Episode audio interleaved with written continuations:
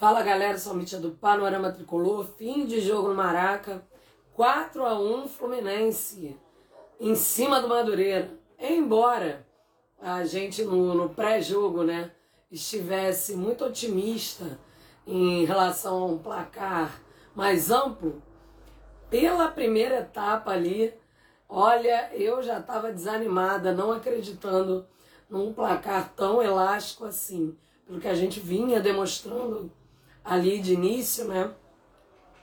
Time mistão de, com reservas, né? Começando ali pela zaga, que foi poupada, né? O Nino, e Lucas Claro, apesar do Nino estar relacionado, mas quem, quem tivemos na zaga hoje foi o Matheus Ferraz, depois de seis partidas aí sem jogar, é, junto do estreante Manuel, é, um meio ali que a torcida já reclamava de início, que não, mesmo não tendo o, o ganso, né, de, de inicialmente ali, mesmo assim eu acho que a grande reclamação era a presença do Hudson, que de fato também está fora de ritmo, já, já deixa né, aquele meio ali um pouco mais pesado, mais lento. É, e eu acho que estava faltando realmente a garotada, né? O time começou com uma média de idade muito alta e uh, acho que isso acabou contribuindo, né?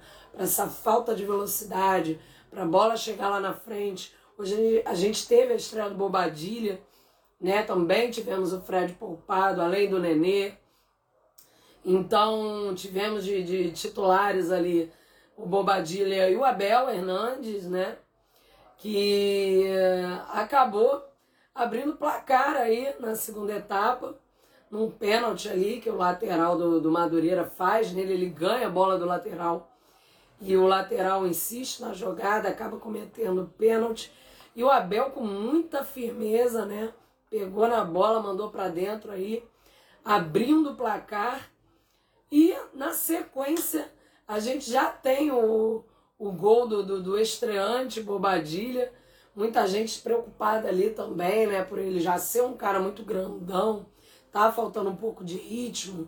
Não deu tempo dele ser inscrito lá no primeiro jogo da Libertadores contra o River.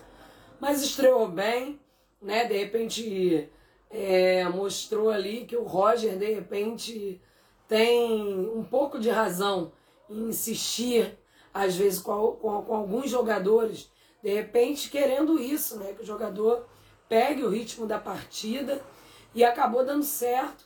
Bobadilha deixou a marca dele já, então a gente teve gols aí dos estreantes de pacotão e tivemos o gol do Ganso, cara. O, gol, o Ganso entrou na, na, na segunda etapa, né? E fez o dele, né? Participou de jogadas. Então, incrível. O, Abel perdeu um gol ainda numa jogada, acreditem se quiser, do Caio Paulista, que também entrou na, na segunda etapa. E para fechar bonito, né, aquele gol que era muito esperado e que enfim aconteceu.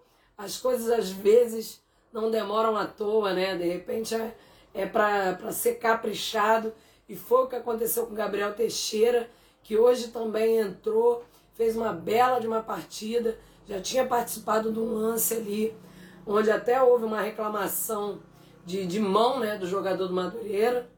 Mas foi isso, acabou acertando ali onde a coruja dorme, tirou bonito do goleiro, caprichou no seu primeiro aí o, o Gabriel Teixeira. E a torcida com certeza fica muito feliz e tendo a certeza de que é necessária a entrada desses meninos, né?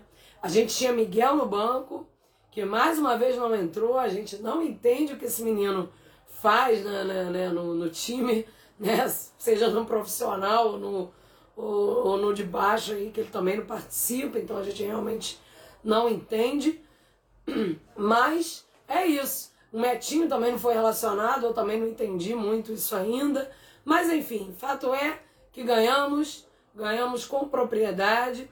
Enfrentamos agora a Portuguesa, que não é mole, gente. Muita gente querendo Fla-Flu, né? Já mesmo os caras com vantagem, até ali, até onde a gente ia empatando o jogo. mas pegaremos a portuguesa, que, cara, não se enganem, é outra pedreira. Faz um campeonato incrível. Então é isso, gente. Agora, virando a chavinha, próxima batalha, quarta-feira, pela Libertadores contra o Santa Fé. Fora. Pedreira também. Saudações tricolores.